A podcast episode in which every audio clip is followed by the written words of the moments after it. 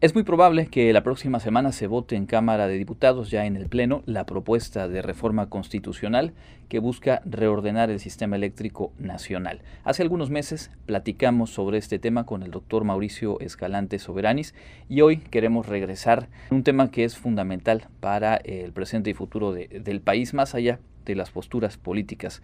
El doctor Escalante Soberanis es eh, coordinador de la licenciatura en Ingeniería en Energías Renovables en la Facultad de Ingeniería de nuestra universidad y es un gusto saludarle, le agradecemos su tiempo, bienvenido. Muchas gracias y saludo al auditorio. Desde un punto de vista técnico y académico, eh, ¿cuáles son las, las bondades y cuáles algunos de los problemas del ordenamiento actual? Es decir, ¿Qué de bueno y qué de malo tuvo la reforma impulsada en el sexenio de Peña Nieto, que es la que rige todavía este sector eléctrico en nuestro país? Sin duda alguna, la apertura de los mercados es buena, siempre que se, que se realice con, con total transparencia y honestidad y haya equilibrio. Eh, recordemos, eh, Andrés, que eh, la, la, la propuesta de Peña Nieto no fue una propuesta 100% original es algo que ya se venía proponiendo desde el sexenio de Vicente Fox.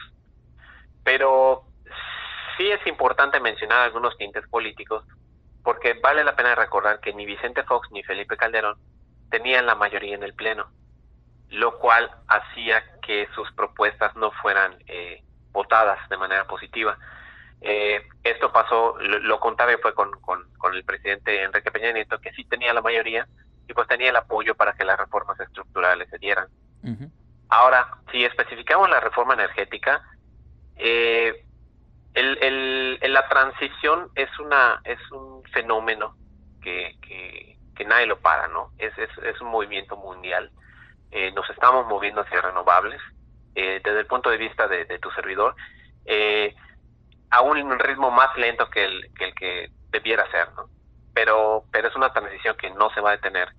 Y la apertura en el 2012, pues eh, desde mi punto de vista fue buena, fue buena, tiene algunos tintes que debieran eh, equilibrarse, balancearse, y desde ese punto de vista es lo que trata de hacer la reforma del presidente López Obrador. Entonces hay que, hay que tomar en cuenta muchos aspectos, ¿no? Como dices, positivos y negativos. Lo positivo, por supuesto, es, es la transición, la apertura de los mercados cuando se abre una competencia sana también es muy positiva. Sin embargo, eh, dadas las condiciones que se establecieron en la reforma estructural del presidente, expresidente Peña Nieto, eh, habían unas, unas uh, cláusulas que podrían eh, dejar el piso disparejo para los diversos productores, ¿no? Como por ejemplo nosotros, los que estamos en, nuestras casas y que simplemente eh, se, se, nos da la energía que producimos cuando eh, por los certificados de energía limpia y los contratos preestablecidos, los grandes productores eh, pues sí tenían un, ingreso uh, mucho mayor a lo que tuvieran otros productores como por ejemplo aquellos privados que se dedican al, gas natural este o las mismas paraestatales eh, son las hidroeléctricas. Entonces eh, desde mi punto de vista el, el, el piso eh, no es parejo actualmente, ¿no? Y es una, es una situación que se quiere cambiar y levanta el polvo para muchos aspectos negativos que se presentan en el mercado, como por ejemplo, eh, y lo menciona la prensa, y creo que sí es cierto, pero hay que buscar las razones eh, también verdaderas por las cuales sucede. Puede haber una disminución en la inversión hacia el mercado energético, sí puede haber, pero la pregunta es, ¿por qué? Porque el piso va a ser disparejo en el, en el otro sentido o porque se está emparejando. Es decir, va a haber una sana competencia o de verdad se le busca perjudicar a los privados renovables y no renovables.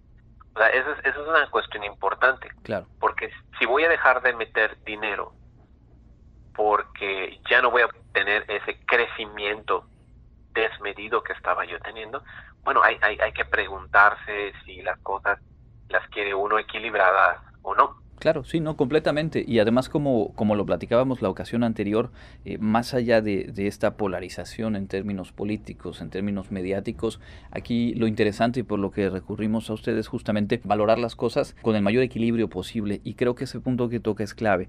La, la argumentación en contra de esta reforma habla justamente de eso, de cómo disminuiría la inversión, pero pues sabemos que hay lógicas de, mercado en estas enormes empresas transnacionales en donde lo que se busca es eh, la mayor eh, ganancia posible y si las normas y las reglas de un país permiten justamente ese desequilibrio, pues obviamente es un, es un panorama, es un escenario al que van a buscar que no se le haga el menor cambio y es un poco lo que estamos viendo ahora. Mencionaba las plantas hidroeléctricas. ¿Qué tan viable y cuáles son igualmente sus eh, puntos positivos y negativos? Es lo que entiendo que busca la iniciativa eh, que está ahora en el Congreso, la, del presidente López Obrador, en donde pues tendrían mayor importancia, mayor relevancia estas plantas hidroeléctricas. Te comento, fíjate que la capacidad de generación hidroeléctrica en México es, es, es considerable, es vasta y eh, no se está utilizando en toda su capacidad durante los sexenios, eh, bueno, específicamente el sexenio de Felipe Calderón, se dejaron listas algunas hidroeléctricas para ser operadas y no se pusieron en marcha. Bueno, ya sabes que el, la orientación hacia eh, las renovables estuvo eh, muy marcada en el sexenio de Peña Nieto, específicamente eólico y solar. Entonces, como que quedaron pendientes los inicios de operación de estas centrales hidroeléctricas. Entonces, la, la, reforma lo que pretende es que estén eh, en toda su capacidad. Actualmente nosotros en México tenemos más o menos el 23% de la potencia servida por la vía hidroeléctrica. Entonces, se pretenden poner en marcha más plantas hidroeléctricas que ya están construidas, que ya tienen los equipos y que no se han puesto en operación. De esta manera, se incrementa de manera significativa la proporción de las energías renovables en, en, México, lo cual es muy bueno, ¿verdad? Siempre tomando en cuenta los bemoles de la de las eh, hidroeléctricas, como lo son el, la modificación en los cauces de las fuentes hídricas, eh, la, contaminación por aceites, eh, los cambios en los patrones de migración de peces. Entonces, son, son cuestiones ambientales que tienen solución definitivamente, Andrés, gracias a la tecnología y gracias a la, a la investigación, son, son problemas que tienen soluciones. Ahora, la gran ventaja de la energía hidroeléctrica es que además de ser renovable, es constante, cosa que no tiene, por ejemplo, la eólica y la solar, que son intermitentes y son variables. Entonces, uno puede ajustarse a los niveles de los cauces de las fuentes hídricas y a los flujos de agua para poder ofrecer una, una, un servicio de potencia más o menos estable, mucho más estable de lo que se ofrece normalmente en las renovables. Y esa es la gran ventaja, digamos, de las, de las fuentes eh, hidroeléctricas. Recordemos que países, por ejemplo, como Canadá. Eh, en el territorio de Colombia Británica, tienen aproximadamente el 90% de aportación hidroeléctrica, ¿no? Casi todo Canadá es hidroeléctrico. Y ellos tienen asegurada su, su potencia eléctrica durante muchos, muchos años. Entonces, eh, la energía hidroeléctrica es una base muy, muy buena para, para servir la potencia, no satisface el 100% de la, las necesidades del país, pero definitivamente es una parte significativa que, que, puede contribuir a la mitigación de los gases de efecto invernadero o, ocasionado por las fuentes termoeléctricas, carboeléctricas, eh, de gas natural, etcétera. En el escenario actual, digamos, eh, de vuelta, con la reforma impulsada en el sexenio de, Enrique Peña Nieto, ¿qué tanto se ha logrado avanzar en esta transición energética? Es decir, el diseño, la apertura que usted ya nos refería, seguramente planteaba condiciones que la hicieran más, eh, más cercana. ¿Qué tanto se ha avanzado y qué tanto se podría optimizar eh, la transición hacia estas energías limpias? El sexenio de Enrique Peña Nieto termina con algunos cientos de megawatts de energía eólica, por ejemplo. Y estamos nosotros terminando el 2021 con poco más de 7000 megawatts. O sea, el crecimiento de, la energía eólica ha sido tremendo en el país. Y es que México tiene un recurso bastante eh, significativo. Nosotros tenemos capacidad de producción eoloeléctrica eh, y cómo ellos obtienen su dinero, pues de dos maneras. Cuando firman eh, la primera subasta, la primera subasta marca ciertas condiciones de, pago. Ellos reciben una cantidad eh, específica por, por su energía, ¿verdad? Pero por el otro lado tenemos algo llamado los precios marginales. Entonces, los precios marginales eh, son los precios más caros a los que se vende una, eh, una unidad de energía en una hora específica de un, del día. Entonces, eh, su ingreso depende de, también de los precios marginales, porque si este precio marginal supera lo que ellos firmaron en la subasta, entonces ellos reciben el precio marginal. Y si este precio marginal está por debajo de lo firmado en la subasta, ellos reciben ese piso que les otorgó eh, eh, la, subasta. Perdón, hablamos en este caso de, empresas eh, particulares que tuvieron este acceso y que de alguna manera esto que nos explica, pues les garantiza un, un piso, por así decir, de cuánto van a obtener por unidad de, de, energía, ¿no? Totalmente, totalmente. Entonces, si nos vamos, por ejemplo, a las empresas que producen, generan potencia eléctrica por gas natural, pues es una es una es, un, es una tecnología bastante barata ¿no? Que recibirá en el orden de los 500 pesos por unidad de energía que es el megawatt hora mientras que las este las grandes empresas solares o eólicas recibían podían recibir hasta 2.000 o 2.500 pesos por megawatt hora generado. Entonces como puedas observar pues el piso no no es parejo no y, y, por ejemplo, cuando eh, Peña Nieto está terminando su sexenio, el expresidente Peña Nieto en el 2017, que es cuando surgen estos precios marginales, empiezan con precios de aproximadamente 800 a 900 pesos y su crecimiento fue casi del 50% anual. De tal manera que en el 2018 ya se hablaba de, de 1.500 pesos, en el 2019 ya se hablaba de de dos mil pesos en promedio, ¿verdad? Por cada unidad de energía. Entonces era un crecimiento tremendo, tremendo, tremendo. Viene agosto de 2019, justo antes de, la pandemia, y este y este, estos precios marginales vienen a, descender rápidamente por, eh, bueno, habían muchas razones que sonaban en, la prensa, viene la crisis del, gas natural, este, hay una crisis eh, petrolera en general, en el, en el mundo, ¿verdad? Y, y ahorita los precios marginales han estado bastante modestos, pero definitivamente eh, eh, en este aspecto las, fuentes privadas ¿no? de, energía pues seguían recibiendo lo que la subasta les había prometido, mientras que los demás sí se tienen que ajustar a los precios de, eh, que fluctúan en, el, en el mercado eléctrico. Entonces, desde mi punto de vista, la reforma eléctrica del presidente López Obrador tiene una gran oportunidad al aumentar la competitividad, ¿sí? Y que no sea una cuestión más de, de favorecer a las renovables solo por ser renovables.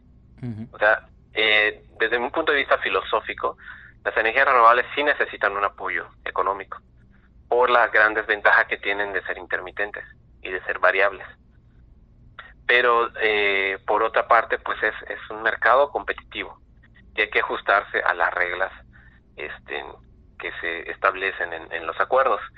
Eh, sí es una sí es una tecnología que necesita incentivos definitivamente, pero eh, digamos ya no estamos para el crecimiento desmedido en este país. Esos acuerdos, e, esas reglas en las que se opera hoy por hoy, es a las que se hace referencia justo, sobre todo en espacios mediáticos, de eh, el peligro de la cancelación o la revisión de esos contratos y eh, la digamos la, el riesgo latente de que esto llevara a juicios a tribunales incluso internacionales etcétera en donde pues hablamos de, de, cómo cambiarían las condiciones con las que han operado estos tres cuatro años esos particulares que, han, que tuvieron acceso a la producción de energías en, en el país. Sí lo malo es que cuando una una persona escucha la palabra cancelación ¿verdad? Piensa en algo que se termina y, va a dejar de existir y, nos despedimos para siempre, ¿no? Cuando la cancelación que se menciona en la, en la reforma, yo creo, en lo personal, que invita a una eh, reedición de las condiciones de compra-venta. Sí, porque, bueno, mira los parques eólicos, ya están instalados. No se trata de desinstalarlos y, y vámonos. Ni tampoco se trata de que esta fuente de riqueza, ¿verdad?, también la echemos a perder una cancelación implica una terminación este, de un contrato, pero es una invitación también a reescribir las condiciones de compraventa, unas condiciones que sean más justas para todos, no solo para los productores de energía renovables. Entonces, esto va a disminuir esa brecha en la competitividad del, de, de, los productores privados. Entonces, yo creo que hay, hay que verlo de, de los dos lados, ¿no? La transición a de la para y tenemos que tender a las renovables, pero desde un punto de vista de mercado justo y de competencia justa. El hecho de que eh, esta propuesta de reforma de la actual administración eh, se centre, o al menos en el discurso político, en fortalecer a la Comisión Federal de Electricidad, Em, ha traído una serie de, señalamientos, a, veces con argumentos, a veces sin argumentos, de que esa no es la ruta correcta. Se habla de monopolio y llama la atención que se hable de monopolio cuando se establece un, tope de 56% de participación de CFE. Pero bueno, es un poco el manejo político que se ha dado desde, desde la oposición. En, el aspecto técnico, eh, ¿es confiable? ¿Cuál, ¿Cuál, es, digamos, el, el, estado de, de, una empresa como la CFE que sí me parece, independientemente de, lo político, quedaría fortalecida, recuperaría seguramente eh, preponderancia en el sector. ¿Cuál es su, mirada sobre esta empresa? Bueno, mira, la CFE es una empresa que desde hace ya muchos años ha tenido déficits económicos importantes debido a que ya se había relegado a una simple empresa de administración de la energía. Entonces, yo creo que sí necesita un fortalecimiento porque al final de cuentas es una empresa de todos los mexicanos, ¿verdad? Y creo que ha habido este fallas o errores de, los dos lados.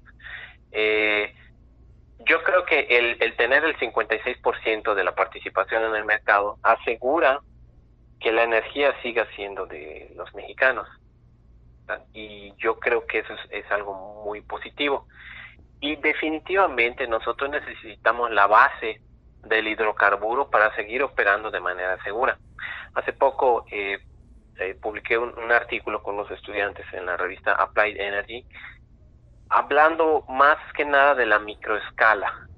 Es decir, planteábamos una comunidad en la cual eh, se sirviera potencia a través de paneles solares, pero siempre confiando como un respaldo en los generadores de gasolina o de diésel. Y realmente son las propuestas más económicas y con menores emisiones, ¿sí? que al final de, cuestan, al final de cuentas entregan una energía con, una, con un menor costo. Y finalmente es lo que se busca. ¿sí? Eh, eh, de esa manera lo que yo te quiero decir es que no nos podemos deshacer tampoco del hidrocarburo como una fuente de energía de la noche a la mañana. Porque eh, el hidrocarburo, el petróleo, el gas natural, el diésel, nos sigue dando esa seguridad a la hora de servir potencia al, al, pueblo. No, no, no es algo que, que, que, deba desaparecer. Lo que sí es que podemos prolongar nuestra, la vida de nuestras reservas si son usadas de manera inteligente, siempre apoyados en la investigación, en la en la tecnología, en el desarrollo científico. Entonces, desde mi punto de vista, ahí es donde probablemente CFE está fallando. Para empezar, eh, me da la impresión que, que CFE necesita una visión eh, más joven, que necesita una visión moderna, una visión enfocada en el conocimiento, en la tecnología, en el avance científico, y probablemente no esté siendo así. Entonces, por eso te digo que hay bemoles de los dos lados. Claro. Entonces, no, no, definitivamente tenemos que fortalecer a la pareja Definitivamente. Hay que fortalecerla, pero también es una empresa que tiene que moverse hacia la modernidad. Doctor, a reserva de algo más que quisiera agregar y ojalá tengamos oportunidad de, conversar una vez que haya un resultado eh, en el marco del Poder Legislativo de esta propuesta justo impulsada desde la administración actual, no me gustaría cerrar la charla sin eh, pedirle algún apunte en torno al tema del litio, que también es central en esta propuesta de reforma constitucional. Gracias. La, la, la reforma en cuanto al litio propone algo que yo veo que es típico en los negocios, ¿no? Eh, yo veo una especie de, bluff en el cual se dice, vamos a proteger al litio y no se va a dar ninguna concesión a los privados y, sobre todo a las empresas extranjeras. Y Es un bluff porque por un lado se oye bien, está bien, el, litio que está en México debe ser de los mexicanos, debe ser protegido, es, es una fuente tremenda de recurso económico y de recurso energético, bueno, más bien es un vector energético, pero hay que también pensar en la parte de la tecnología y la ciencia, es decir, ¿acaso México tiene la infraestructura necesaria para poder aprovechar el litio de una manera eh, correcta? Es decir, tenemos a la empresa, tenemos al científico que es capaz de extraerlo, de procesarlo y de utilizarlo. Si la respuesta es sí, yo creo entonces que podemos hablar de una de una de una este de una propuesta saludable, ¿no? Pero si no es así, por supuesto que podemos hacer lazos con empresas, siempre procurando eh, tratos justos, tratos justos para el pueblo mexicano, que es el que es el dueño del litio. Entonces, eh, a mí siempre, Andrés, me gusta hablar de los dos lados de la moneda, ¿no? Porque hay que encontrar un equilibrio. Y termino y termino mi, mi participación, si quieres, con esto. Eh, lanza la prensa este, comunicados de, de la oposición en donde dicen la reforma eléctrica no va porque no va. y, y pues es un argumento carente de, razones, de bases, ¿no? No va por, ¿por qué? O sea, dile al pueblo por qué no va entonces, armemos la discusión. Pero si dices no, como político, como líder nacional, no va porque no va, eh, no es aceptable. Así como tampoco sería aceptable el forzar la entrada de una reforma que, que, puede, que es perfectible. ¿verdad? Y en ese mismo lado hablamos de las energías renovables, hablamos del litio, ¿verdad? Cuando decimos todo, todo está sometido a discusión. Pero de lo que hay que hablar siempre es de un mercado justo y de negociaciones justas. Eh, muchísimas gracias, doctor. Y de verdad, ojalá podamos platicar una vez que haya un resultado de si camina o no esta propuesta o en qué términos se aprueba eventualmente. Claro que sí, licenciado, yo estoy siempre a la orden. Es el doctor Mauricio Escalante Soberanis, profesor de la licenciatura en Ingeniería en Energías Renovables de la Facultad de Ingeniería de nuestra universidad. Continuamos con más información aquí en Contacto Universitario.